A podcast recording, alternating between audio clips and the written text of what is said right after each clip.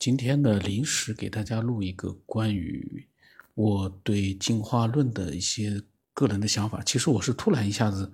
呃，想到要录这个。我想录的内容呢，现在暂时我没有看到，那么我就想自己先随意的先讲一讲之前一直想录的，嗯，关于进化论到底是不是？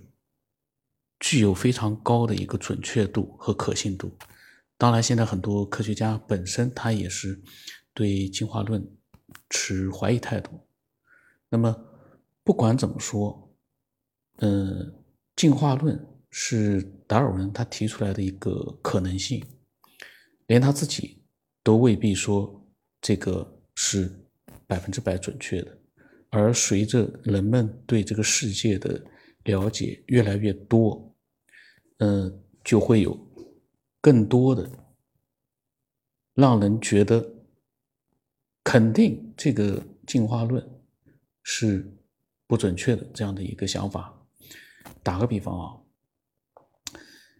很多人在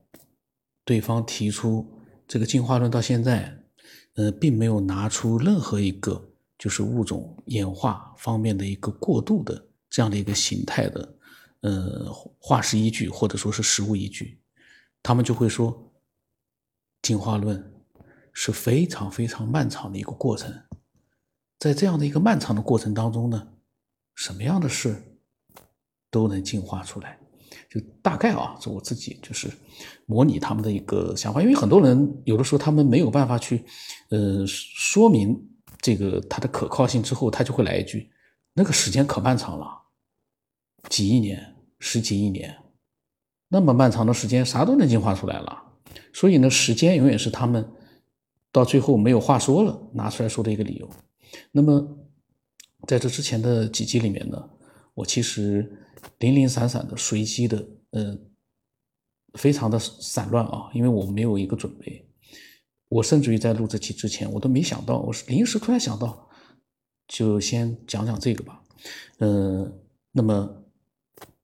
是不是随着时间的一个漫长的过程过去之后，就能真正的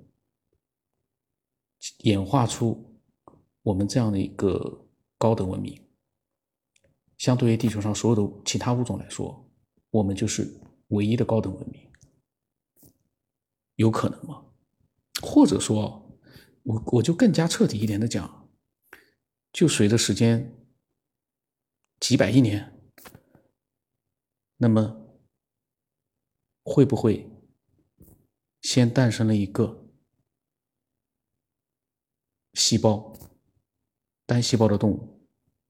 这个诞生是很难啊，因为这是一个非常划时代的一个，就像有的人做实验。在一个非常这个封闭的实验环境里面，模拟地球上什么都没有的一个状态之下呢，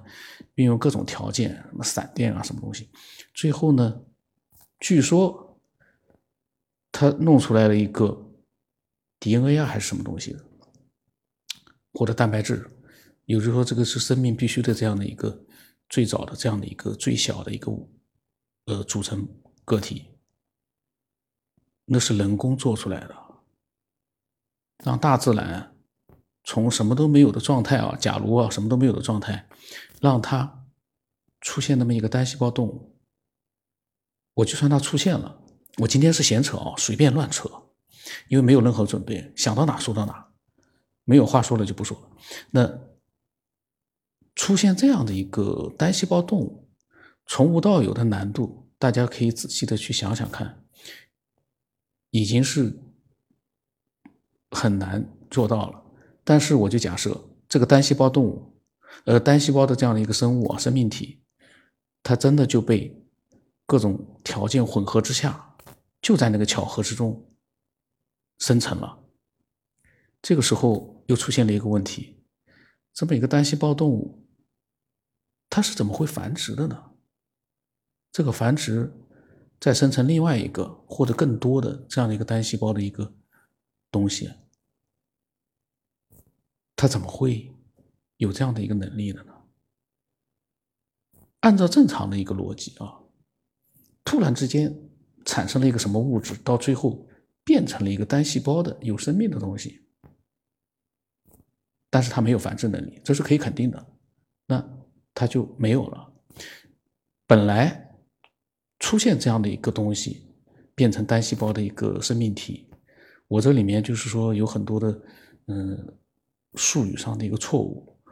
这些都不重要，我们所思索的是那样的一个。整个的一个意念上的，或者说是，嗯，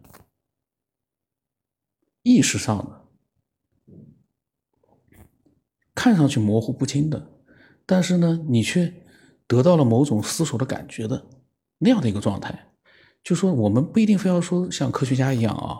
要懂什么是细胞啊，什么是 DNA，什么是蛋白质，